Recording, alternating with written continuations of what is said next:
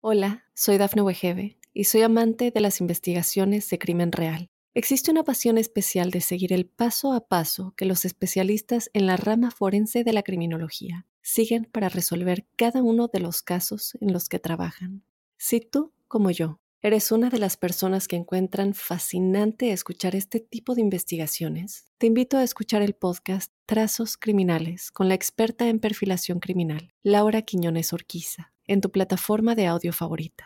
When you're drinking a frozen beverage from McDonald's, your brain may not like how refreshingly cold it is. But the rest of your body? Oh, yes. It's gonna relish every moment of it. Because there are drinks. Then there are drinks from McDonald's. Get all the chill you need for just $1.69. From any size frozen drink, like a frozen Fanta Blue Raspberry, to a new ice cold lemonade. Prices and participation may vary, cannot be combined with any other offer. Ba-da-ba-ba-ba. Buenos días, buenas tardes, buenas noches. Bienvenidos a un nuevo episodio de La Huella OVNI. Esta vez estamos en el capítulo 2 de la tercera temporada. Es una locura todo lo que ha pasado y todo lo que estamos construyendo juntos, así que gracias, gracias como siempre digo por estar ahí. Para mí es un honor gigante este espacio que creamos entre todos y que nos sentamos a pensar, a debatir, a, a, a, contar historias, a entender, a buscar argumentos y por lo menos yo a no casarme con verdades absolutas. Ustedes hagan obviamente lo que quieran, porque si yo les dijese no tomen las verdades absolutas, también sería una verdad absoluta. Para mí es maravilloso este espacio, ¿no? Y me siento tan tan orgulloso que no, no puedo dejar de decirlo. La primera entrevista, el primer episodio de La Huella OVNI esta temporada, tuvo una repercusión increíble, gigante. Fue una entrevista muy profunda y muy interesante con Ricardo González. Si no la escucharon, recomiendo que vayan a escucharla. Y como ya les había avisado, ya les había anunciado, en esta segunda en este segundo episodio, también nos vamos a salir del formato, no porque vamos a seguir así, porque tengo más de 40 preguntas de ustedes por responder y ya la semana pasada empezaron a llegar muchísimas más preguntas, así que tengo que hacerme cargo y de hecho tengo que pensar cómo hacer para responder más preguntas por capítulo, porque si no, no vamos a terminar nunca y les agradezco su paciencia, pero eh, la verdad es que hacer capítulos más largos es complicado, entonces eh, terminamos respondiendo una o dos preguntas por capítulo, no más que eso. Pero bueno, vamos a pensar a ver qué se puede hacer para que esto sea mejor. Como les decía, este capítulo va a ser distinto, porque este capítulo vamos a tener una entrevista con una conocida de la casa, una amiga que es Andrea Pérez Simondini. Eh, no sé si es directora o parte de, de, de, del Museo del OVNI de Victoria, porque creo que la directora es Silvia, su madre una de las investigadoras más importantes de Argentina, con contactos internacionales, con discusiones de casos en todo el planeta. Es una persona que de hecho vale mucho la pena escuchar siempre y que le invité con una excusa. Vamos a hablar de varios temas, nos va a contar qué está pasando en Victoria ahora, pero en realidad yo quiero que escuche un testimonio que llegó al mail. Realmente eh, es asombroso. Y parte de lo que me decía el protagonista de esta historia, que es Adrián de Sousa, es qué conclusión tenía de, de, su caso. Y yo le dije, voy a preguntar a, expertos y automáticamente pensé en preguntarle a Andrea para ver qué conclusión me daba. Y mientras hacía todo eso mi cabeza pensó que sería súper interesante, tanto para mí como para ustedes, escuchar en vivo cuál es el análisis y la conclusión de Andrea sobre este caso. Pero antes de empezar me presento, por si alguien no me conoce, mi nombre es Jorge Luis Zuxdorf, soy documentalista, hace más de 20 años que me dedico a contar historias de misterios, de ovnis, entre otras muchísimas cosas, eso me hizo recorrer todo el continente y tener el conocimiento de otra manera. Yo digo siempre, es un conocimiento prestado de toda esta gente que entrevisto y de todos estos enormes testigos que se animan a contar lo que vivieron. Este espacio se llama La Huella OVNI, se comunican conmigo a través de mi Instagram, que es arroba Jorge Luis S. oficial, de mi Twitter, que es arroba Jorge Luis S-77. Tengo un mail, que es las historias de George, las historias de George, arroba gmail.com. Y ahí yo les pido que me pasen las preguntas que quieran que responda para seguir hablando de estos temas, porque sus preguntas son las que mandan en el programa. También, también les pido que me manden audios con sus experiencias, si han tenido experiencias extrañas en este sentido o conocen a alguien que haya tenido una experiencia. Salvo la excepción de hoy, la idea no es analizarlo, no es entenderlo, sino simplemente ponerlo, compartirlo y que otras personas que tal vez hayan vivido lo mismo lo escuchen y se sientan identificados. Bueno, síganme, pongan seguir en en Instagram, en Instagram, ya no sé ni lo que digo, en YouTube, en Spotify, en Apple Podcast, en, Audible, en Google Podcast, en Evox, en donde estén escuchando el podcast, pongan seguir, así cada vez que aparece un nuevo episodio eh, les avisa. Y por otro lado, un pedido personal es que lo recomienden porque somos cada vez más y el ser más nos genera nuevas preguntas, nos genera nuevas miradas y nos va a enriquecer mucho más a todos nosotros. Ya es una presentación larga, así que si les parece, vamos con Andrea Pérez Simondini. Gracias. Bien, vamos. ¿Estás? Vale. Bueno, hola André, Andrea Pérez Simondini, gracias, gracias, gracias como siempre por, por estar en la huella ovni. Para mí sabes que que es un honor en todo sentido. Te quiero como amiga, te admiro como profesional, eh, sos mi asesora número uno en todo y aquí estamos nuevamente con la tercera o tercera, porque a veces es difícil plantearlo, temporada de la huella Y en esta tercera temporada me pasó algo. Yo la, la, segunda temporada debo decirte que recibí algunas quejas de mis oyentes con toda la razón del mundo porque me tapó el trabajo y dije, sigo la semana que viene y no pude seguir. Este, después arrancamos con, con, el Festival de Cine en Victoria, después este, todo el final de año de la productora y, y el inicio de año en el, en el, Congreso en Capilla fue imposible. Pero ahora prometo empezar a hacer un capítulo por semana. Obviamente esto es, bueno, primero te saludo porque si no estoy hablando yo solo, ¿cómo, cómo estás? Bien, muy bien, muy bien y contenta también porque para los oyentes doy fe que todo eso que decís es cierto y, también este, felicitarte porque eh, no me canso de, asombrarme de toda la gente que te sigue con la huella OVNI porque yo lo veo en el museo reflejado que me dice, ay, te escuché en la huella OVNI y eso realmente habla del crecimiento de, de todo este sistema de comunicación que estás desarrollando. Y que es maravilloso y yo me siento totalmente honrado. Para mí es una locura que no, no, no lo había pensado nunca en mi vida. Pero nada, hay, hay que seguir y hay que cumplir con toda esa gente maravillosa que está del otro lado escuchando, haciendo preguntas, eh, respondiendo y demás.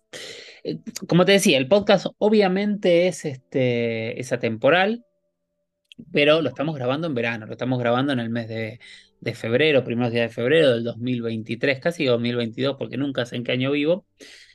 Y estás a full con el museo, ¿no? ¿Cómo viene eso? Bien, la verdad que estoy muy contenta porque nos, supera las expectativas año a año y estamos todo el tiempo innovando para que la gente no solo se lleve un buen conocimiento, sino también eh, la mejor calidad en, en la atención y, y, tenga que, y que sea un disfrute, ¿no? Porque con estas altas temperaturas a veces se acumula la gente afuera y bueno, tratamos de hacer todo lo más, nuestro máximo esfuerzo para que se sientan cómodos y, las, las, cosas además que nos dan en devolución son hermosas. Viene ahora todo tipo de persona y también esto nos sirve para darnos cuenta cómo penetró en la sociedad en general, ahora sí el tema OVNI o UAP, como quieran llamarlos, y hay un conocimiento mucho más profundo ya en todo sentido. Y eso la verdad que nos pone muy contentos porque de alguna manera, directa o indirectamente, termina siendo también un reconocimiento, una caricia al alma de todo lo que venimos haciendo. Totalmente. Escucho un poco de eco. ¿Puede ser que tengas como el audio doble? No, no, no. Debe ser lo que se escucha de fondo el televisor de mi mamá. ok, bien. Eh, entonces sigamos de la misma manera. Eh, ¿Y cómo está? ¿Qué, ¿Qué, diferencias hay en el museo? ¿Qué trabajo están haciendo? ¿Cuál es el proyecto a futuro? ¿Cómo lo, están encarando? Bueno, estamos en, una proyección de ampliación, siempre este, con el objetivo de agrandar las instalaciones para, para esto generar mejores condiciones. Tenemos mucho material y, nos, nos, da mucha, mucha pena que no se pueda exhibir y, y, ayer justo vinieron unos visitantes que me dijeron, hay tanto contenido tan rico, tan importante, pero está como abrumada la sala, entonces es, es, como que tampoco se luce. Entonces la idea es ir dándole una dinámica de mejor lucimiento a las piezas, a la información. Y por otro lado, desarrollando toda la tarea investigativa. Estamos con un montón de casos eh, hace por lo menos un mes y medio que estamos yendo prácticamente todos los días desde, la, desde el atardecer hasta las 2 de la mañana porque tenemos muchas denuncias, muchos eventos diurnos, así que estamos muy entretenidos con la investigación de campo acá en la zona. Hola, soy Dafne Wegebe y soy amante de las investigaciones de crimen real. Existe una pasión especial de seguir el paso a paso que los especialistas en la rama forense de la criminología siguen para resolver cada uno de los casos en los que trabajan. Si tú, como yo, eres una de las personas que encuentran fascinante escuchar este tipo de investigaciones, te invito a escuchar el podcast Trazos Criminales con la experta en perfilación criminal, Laura Quiñones Orquiza, en tu plataforma de audio favorita. Contame, porque justamente estoy viendo eso. Eh, están apareciendo muchos, muchas imágenes, de hecho muchos videos, ¿no? De los últimos de los últimos días o meses. Sí, es este, es este un desafío, Jorge Luis, te diría, porque eh, nos lleva, y de hecho uno de los avistamientos que en principio nos había entusiasmado mucho, que se había tomado con una cámara de seguridad de aquí, de un barrio cerrado, eh, que tiene incluso eh, la consigna, la seguridad de, registrar eh, todo lo que huele por arriba de ese barrio cerrado, porque es un lugar donde hay muchas autoridades, personalidades de, todo tipo, y tienen prohibido el vuelo de drones. Entonces, eh, una de las consignas a, denunciar por la, gente de seguridad es el tema de vuelos de drones, etcétera. En ese marco se captó casi a la una de la mañana un, evento aéreo que tenía como una forma triangular este, y lo capta la cámara. Bueno, después de andar en la investigación con análisis de fotos con varios especialistas, pudimos determinar, en, virtud de que uno de nuestros técnicos asesores es una, autoridad, te diría, en el manejo de aviones no tripulados, drones, que es Alejandro Tarcia, que pudo identificar un BAM. ¿Qué es un BAM? Un vehículo aéreo no tripulado. Y muy raro porque estos tienen un sistema de vuelo con mucha más autonomía, comúnmente no están a disposición de cualquier particular, comúnmente los tienen los organismos de seguridad y, empezó a volar alrededor de esta, de esta locación, que por una cuestión de los chicos que, trabajan en seguridad no, no, no puedo identificar, pero sí este, llamó mucho la atención por la característica del vuelo. Un vuelo muy bajo, sin ruido, este, con, una, con un derrotero particular y nos tuvo casi 20 días, 25 días este, tratando de verificar y creemos que es de un organismo de seguridad.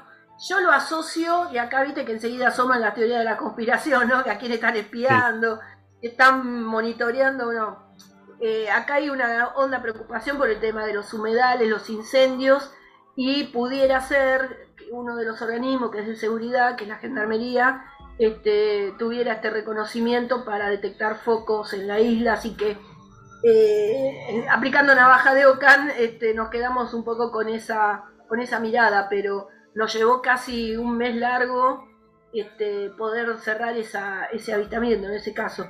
Pero paralelamente, en la misma zona, en el mismo lugar, se están registrando esos videos a modo de Omni Tic Tac con muchos videos y, todos los testigos te relatan exactamente lo mismo, que no es avión, lo ven con claridad, que no tienen ninguna forma, no hacen ruido, no están altos, están bajos, no hacen los movimientos abruptos de drones. No sé, hasta ahí llegamos con, la, con las referencias, ¿no? Pero tenemos como 20, 20 y pico de videos y fotografías ya recolectados de, los mismos días que cruzan avistamientos, o sea, el mismo evento lo fotografían y lo videograban de distintas posiciones en el mismo lugar. Perfecto. ¿Me podés pasar el, el, el, objeto este triangular y algunos de estos videos que, que, puedas dar a publicidad ya, así los pongo en Instagram, porque si no estamos contando cosas y, La gente no ve, gente no claro. los ve. Entonces, Claro. eh, yo lo voy a poner en mi Twitter y mi Instagram con el hashtag La Huella OVNI para que todos puedan ver, obviamente, con OVNIs de Victoria de la entrevista de Andrea Pérez Simondini. Eh, tengo, se me abren dos preguntas a la vez, este, que, hay que, que las dos deberían tener la misma prioridad. Eh, pero vamos primero con esto del BAUN, ¿se llama o VAN? B-A-N-T, BANT, Vehículo Aéreo Aspirado. y, y- y vos pudiste chequear o alguno de tu equipo pudo chequear que Argentina tenga esas tecnologías. Sí, sí, sí, sí, porque eh, de hecho Alejandro Tarcia, que es nuestro asesor técnico, él tiene la escuela de pilotos de drones VIP, él tiene uno, ellos hacen planimetría y, hacen fotografía, escaneo fotográfico en- a muy baja altura, para trabajan para distintos organismos oficiales, o sea que sí, sí, sí. Perfecto. Y la segunda pregunta es, eh, que yo a veces con amigos o con gente que me pregunta, yo a veces me termino sintiendo un Grinch cuando... ¿Se te enoja la gente cuando le decís eso que creías que era un ovni no es un ovni, tiene explicación? mucho, mucho. Y de hecho con uno que anoche, sin ir más lejos, anoche a las entre las 0.30 y la 1.15 tuve una cantidad inmensa de denuncias porque volvieron a aparecer en esa posición donde está esa aberración óptica en el sur, sudeste, sudoeste, eh, los Starlink que acaban de lanzar un nuevo ramillete y eh, me llamaron desde la provincia de Buenos Aires, desde Crepo, todo. Bueno, uno de los chicos, el de la provincia de Buenos Aires, decía, son los Starlink. No, pero yo los, los vi, no sé qué. Bueno, estuve hasta las 2 y pico de la mañana tratando de convencerlo y le mandaba la captura de los programas. Es difícil, yo entiendo que todos, porque nos pasa, a mí me pasa, Jorge Luis, yo entiendo a la gente porque este mismo evento, cuando lo vimos en noviembre, nos recontraimpactó porque nunca lo habíamos visto ahí y realmente, te- o sea, escarbamos hasta lo más profundo hasta que nos convencieron los analistas que eran los de Starlink con esta dificultad de aberración óptica sobre la línea del horizonte en esa posición del sur, sudoeste, sudeste. Entonces, eh, entiendo a la gente cuando hay que tener paciencia, pero bueno, no hay que aflojarle ni un milímetro porque realmente hay que manejarse con la verdad si queremos realmente poner la realidad de este fenómeno, ¿no? A mí lo que me pasa es que todo lo que se descarta, eh, para mí engrandece lo que no se puede descartar. Exactamente, bueno, eh, mira, adhiero pero al mil por mil. Yo a veces explico, a mí muchas veces me tildan de, de ¿cómo se llama? Este, cuando, cuando vos como que querés tirar abajo un caso, de, ay, no me sale la palabra, bueno, de, de, Escéptica. de- escéptica, ahí está.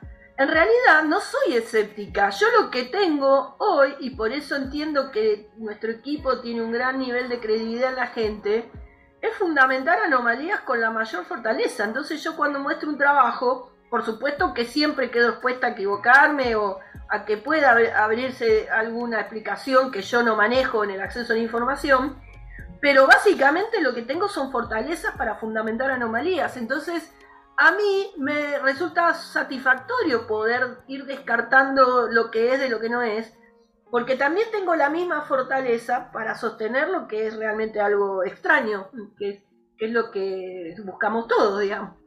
Que hay, pero obviamente son la, la menor cantidad de los casos. Igual la única forma de descubrirlos es que todo lo que veas te llame la atención, es estar prestando atención, es mirar al cielo, es empezar a capacitarse, es entender qué es cada cosa, pero sin mirar no, no hay nada.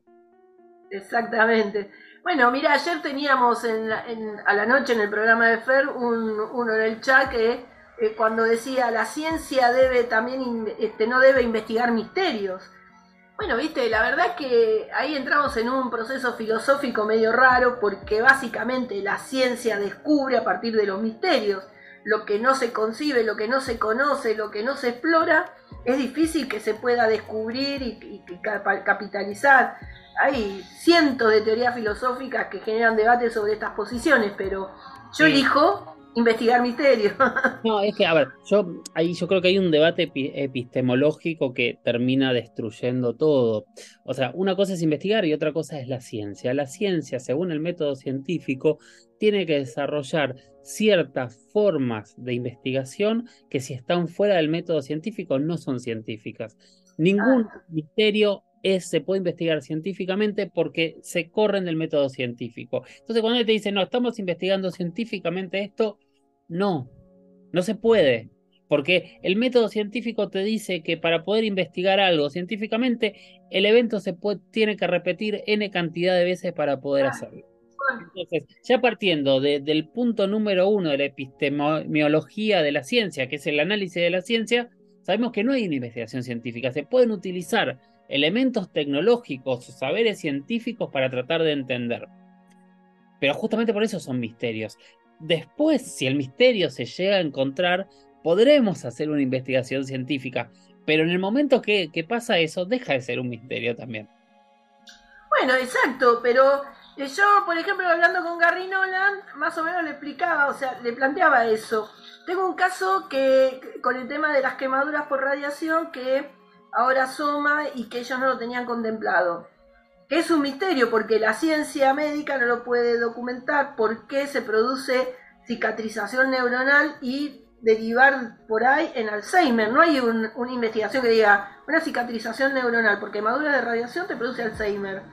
Sin embargo, en, el marco hipotético hay un médico veterinario que él y su equipo, al analizar las vacas mutiladas, este, en torno de casos asociados a luces, eh, todos terminaron con diagnóstico de Alzheimer. Entonces, él en su consigna de buscar por qué le pasa eso, lo asoció directamente a estos eventos extraños.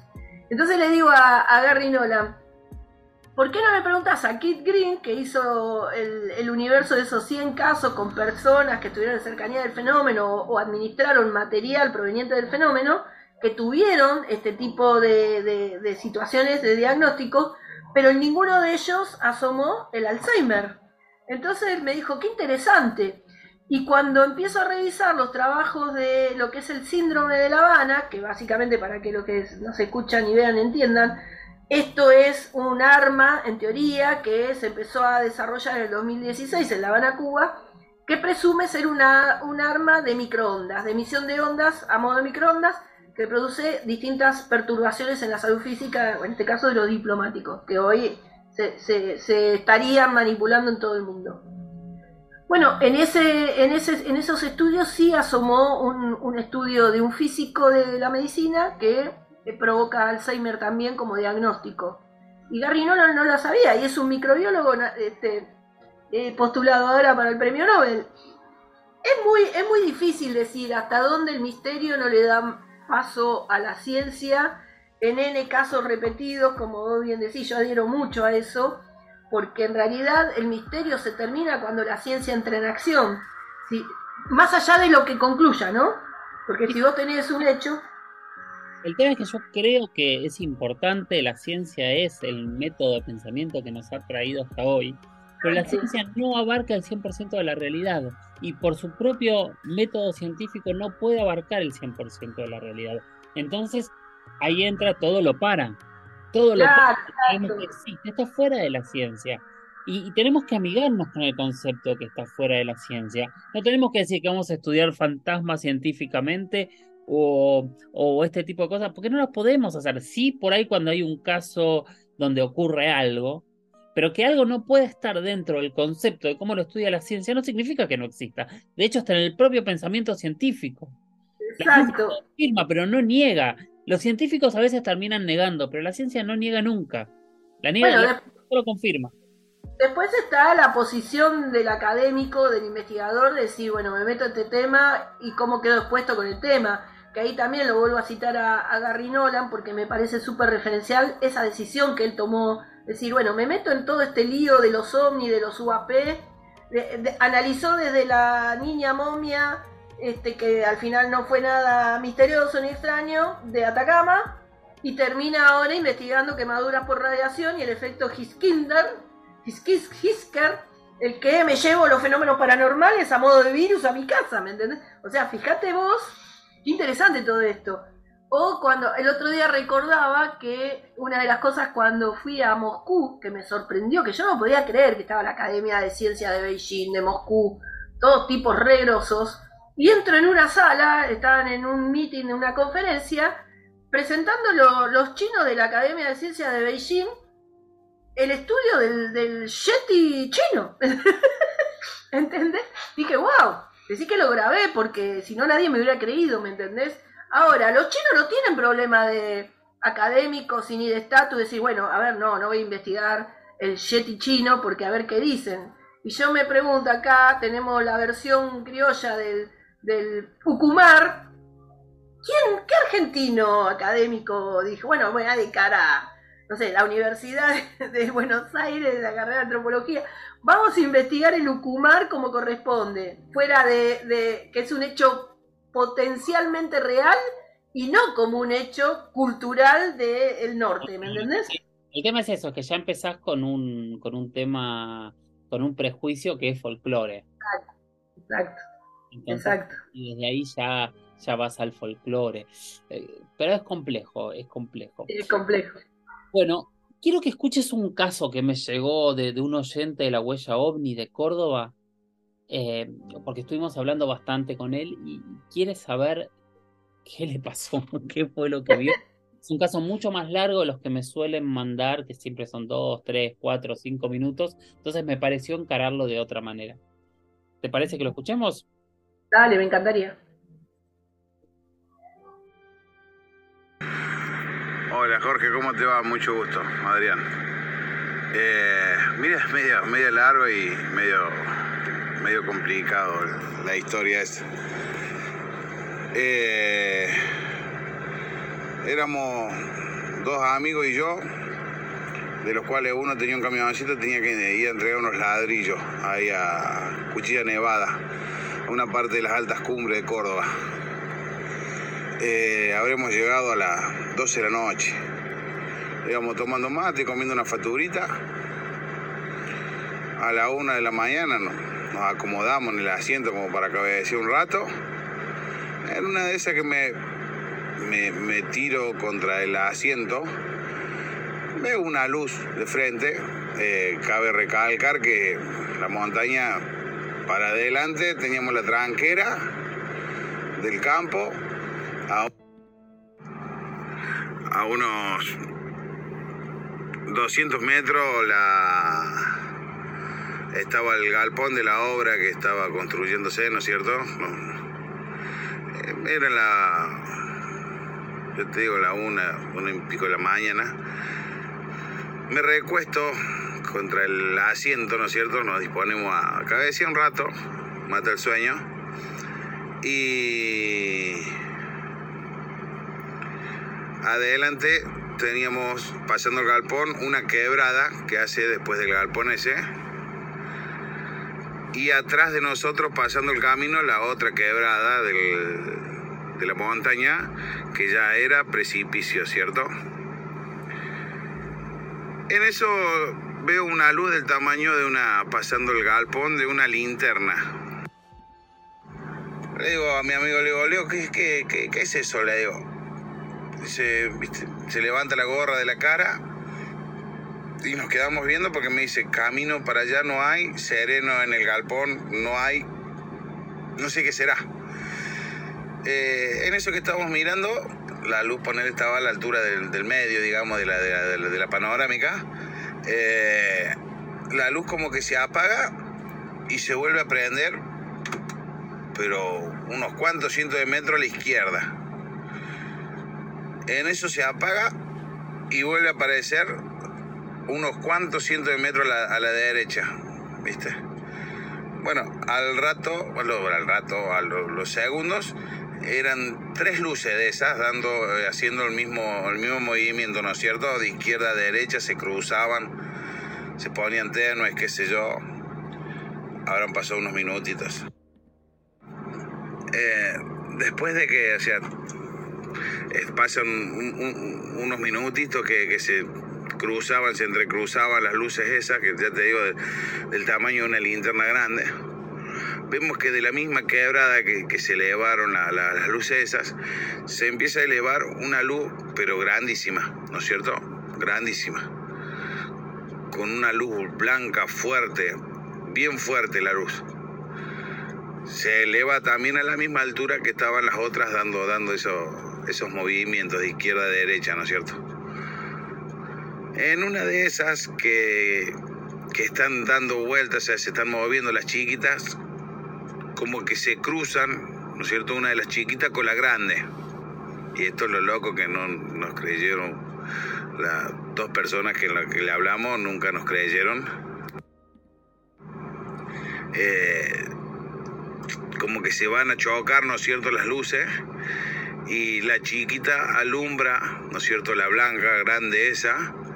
Y, y vemos que se alumbra como una cosa color plateada, ¿no es cierto? Así, por decirte algo, color plateada, como si fuera la forma de una aceituna gigante, ¿no es cierto? Pero plateada. Eh, fue algo nos miramos los tres y dijimos, ¿qué hacemos acá, no es cierto? Era como una aceituna, o sea, la forma de una aceituna gigante plateada. Y en eso que nosotros nos quedamos viendo eso, eh, no nos dimos cuenta de que una de las lucecitas más chicas eh, había desaparecido del, del, movimiento, ¿no es cierto? Eh, yo estaba sentado del lado mío, a, yo estaba sentado contra la puerta del camión, un camión, un Ford 7000, no sé si tenés noción, camión viejo, nada electrónico de último momento, motor Perkin. Eh, yo estaba sentado al lado del acompañante, el otro muchacho en el medio y el dueño del camión eh, en, el volante.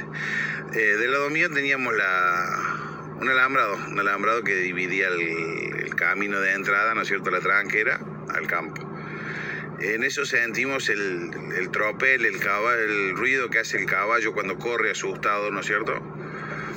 Cuando miramos para el lado del caballo, la luz chica esa que había desaparecido enfrente se nos viene de golpe, del lado mío de la puerta, se nos viene de golpe y estuvo, se paró a unos 20 metros del camión y estuvo, estuvo ahí parada,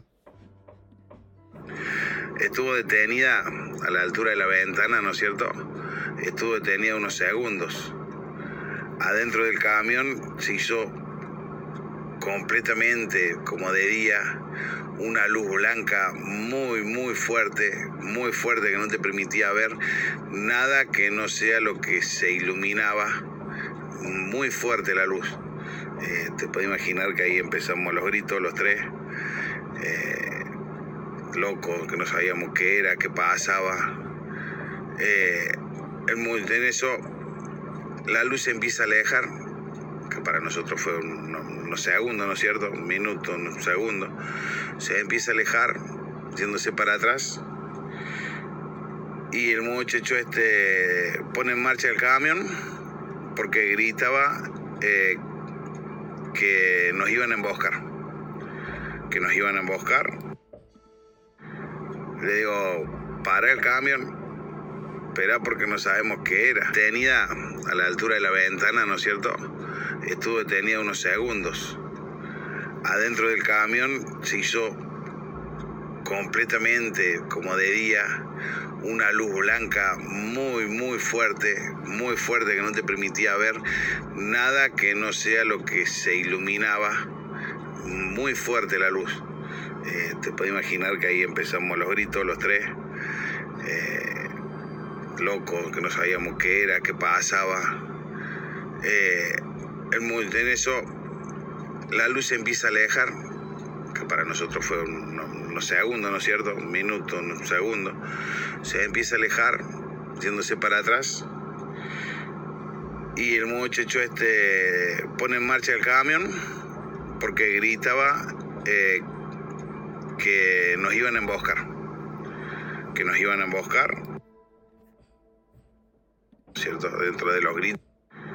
Le digo, para el camión, espera porque no sabemos qué era, ¿no es cierto? Dentro de los gritos y el miedo que teníamos. Mm, eh, para el camión y nos quedamos en silencio, quietos, ¿no es cierto? Y empezamos a escuchar el, el, el, ruido que hace, viste, cuando, cuando es invierno y está el, pasto congelado y vos pisas el pasto cuando revienta el pasto congelado, no sé si me explico, empezamos a sentir ese ruido todo alrededor del camión, todo alrededor del camión. Y un sonido que siempre nos quedó en la cabeza, no sé si me va a salir bien o mal, no sé, era un... Una cosa así, alrededor del camión. Hola, soy Dafne Wegebe y soy amante de las investigaciones de crimen real. Existe una pasión especial de seguir el paso a paso que los especialistas en la rama forense de la criminología siguen para resolver cada uno de los casos en los que trabajan. Si tú, como yo, eres una de las personas que encuentran fascinante escuchar este tipo de investigaciones, te invito a escuchar el podcast Trazos Criminales con la experta en perfilación criminal, Laura Quiñones Orquiza, en tu plataforma de audio favorita. Eh, en un momento vimos como si fuera un flash, así una sombra que pasó por adelante del camión, empezamos a los gritos asustados. Eh, el muchacho del medio, helado, petrificado, no pestañaba, no hablaba, no emitía sonido, estaba eh, estático, digamos, estaba duro entre medio de los dos. el muchacho pone en marcha el camión de vuelta y dice, no sé, chocamos la, la tranquera y nos metemos dentro del galpón, no sé, algo vamos a hacer. Eh, en eso que pone en marcha el camión, prende las luces y, empieza el movimiento del camión, ¿no es cierto? Empieza a manejar de la tranquera de atrás, se eleva otra de las lucecitas chicas, esa, eh, y se viene eh, muy fuerte para el lado del camión, o sea, para la parte de atrás del camión.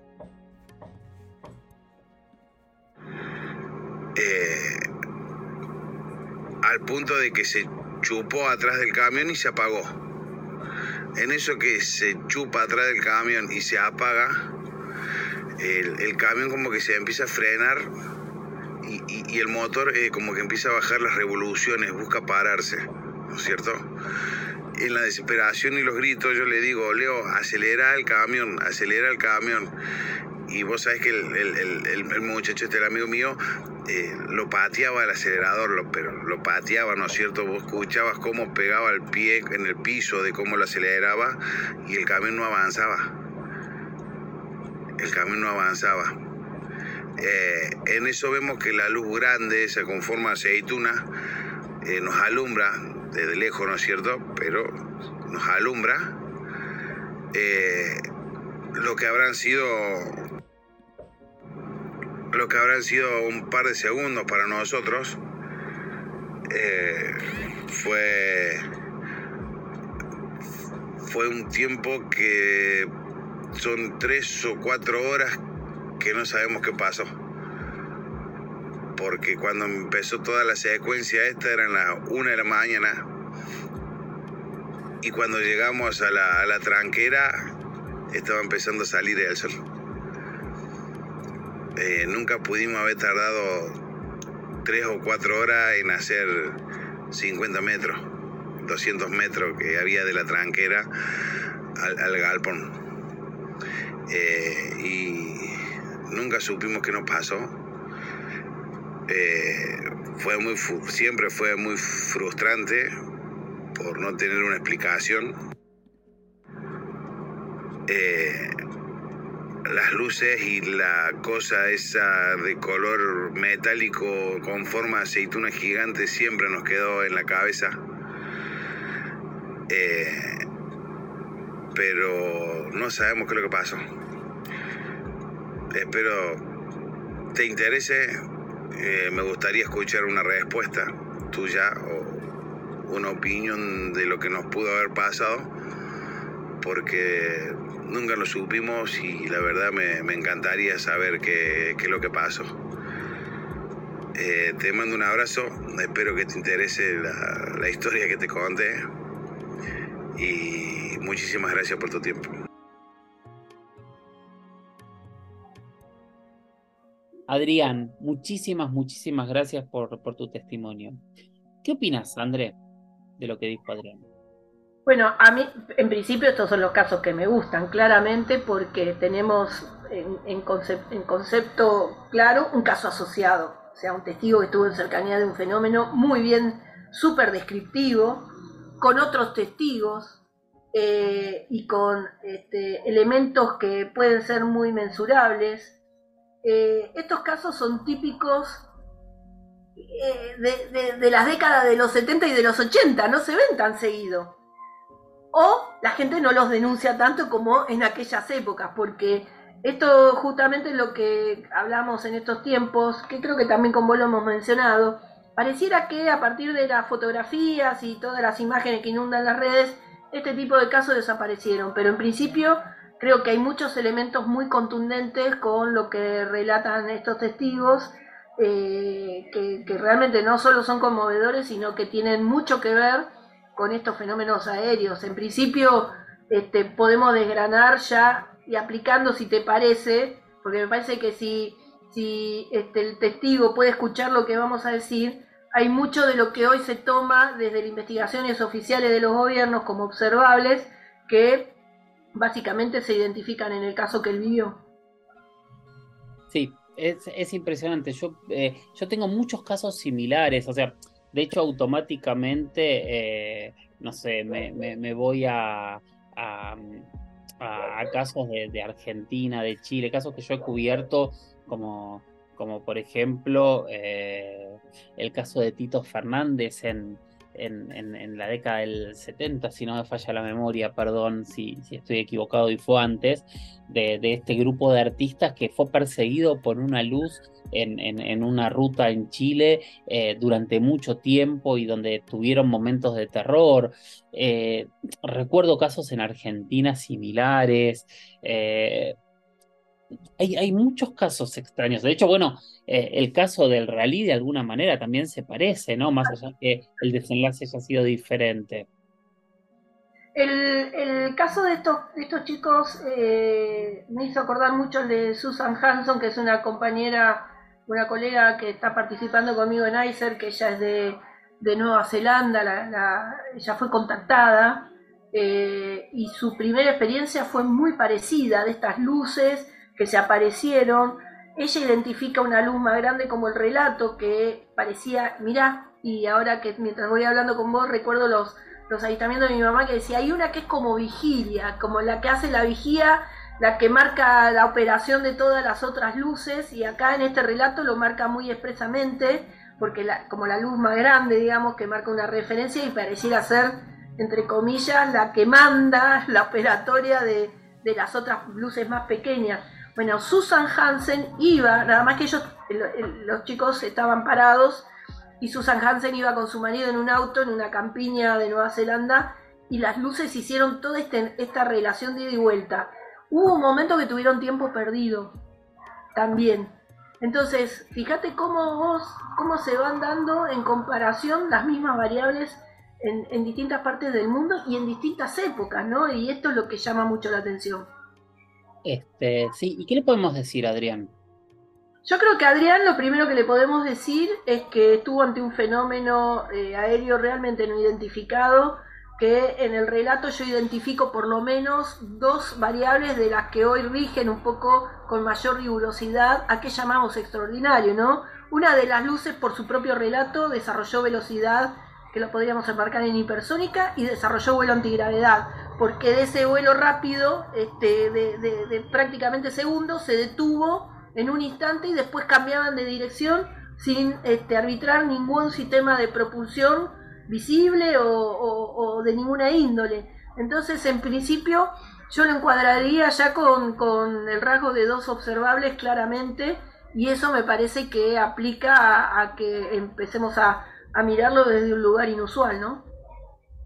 Perfecto. Yo lo que voy a hacer, porque como bien también le dije a Adrián, yo soy un difusor, yo hago documentales, tengo este espacio, pero no, no, no, no investigo ni puedo dar respuesta. Voy a ponerlo en contacto directamente con vos para ver si, si, si logran llegar a algo más concreto, si logran entender algo más. Obviamente, si existe esa información, después me la cuentan. Bueno, una de las cosas, como te decía, en mi visión, eh, me gustaría tener una mirada también más profunda sobre situaciones que ellos han vivido posterior al evento, porque realmente estuvieron muy en cercanía de estos eventos y por lo que nosotros ya manejamos, que vos bien conocés ya, por todo lo que estamos explorando, eh, estos, rangos de longitud de onda que, empiezan a ser muy marcados, eh, empiezan a tener incidencia en los ámbitos mecánicos, el automóvil, en este caso eran los camiones, este, y en, la salud, ver cómo, cómo ellos están viviendo después, posteriormente. Yo siempre tengo la visión que cuando un testigo, más allá de la experiencia extraordinaria que vive, busca respuesta, es porque algo está procesando que no termina de entender más allá de la experiencia en sí, ¿no? Porque vos podés decir, bueno, vi algo que no puedo explicar, me dio miedo, punto, pero no, a no todas las personas este, le ponen ese corte, digamos, siempre hay personas que hacen la diferencia y que buscan respuestas más profundas. Bueno, en mi visión, esas personas siguen teniendo un vínculo con el fenómeno desde algún lugar, entonces creo que tiene todavía mucho más para, para aportar en lo que es la experiencia posterior a la, a la, a la observación. Bueno, André, gracias, gracias como siempre, para mí es, es un placer y un honor tenerte, escuchar, debatir con vos, estar de acuerdo y no estar de acuerdo, me, me encanta porque podamos intercambiar opiniones y, que todo eso les sirva a todos los que están escuchando. Recuerden que pueden ir al museo en Victoria, que, que, pueden ir al Cerro La Matanza, a ver si logran tener una experiencia. Todo esto que estuvo contando André al principio de, de la entrevista lo vamos a subir a YouTube y a Twitter para que puedan verlo. Y bueno, seguimos hablando en algún episodio pronto de esta tercera temporada. Como no, va a ser un placer como siempre. Y bueno, yo siempre te aviso, quiero contarle, no puedo irme sin decir que estuvimos con un fan de Jorge Luis comiendo y que nos siguió y que vecino encima en Buenos Aires de mi, antiguo domicilio. Así que tenemos que ir a verlo a tomar un café porque me llama toda la semana para recordarlo. Vamos a hacerlo, vamos a hacerlo. Vamos a hacerlo, Un besote, Jorge Luis, y siempre es un gran placer. Chau, chau. Chau.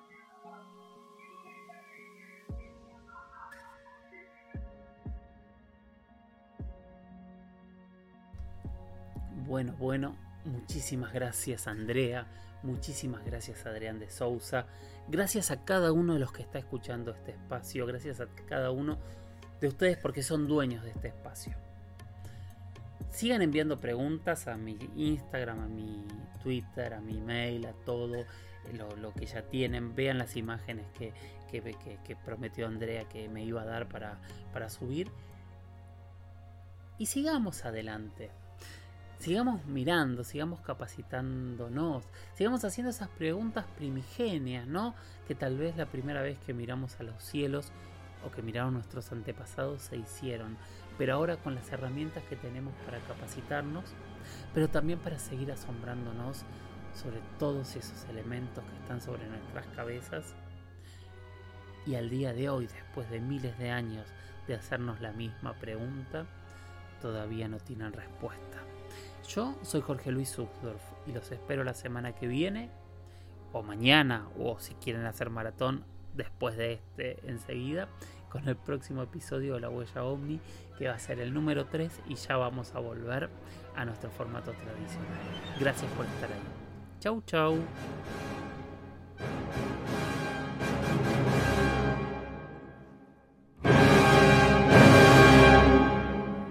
Hola, soy Dafne Wegebe y soy amante de las investigaciones de crimen real. Existe una pasión especial de seguir el paso a paso que los especialistas en la rama forense de la criminología siguen para resolver cada uno de los casos en los que trabajan.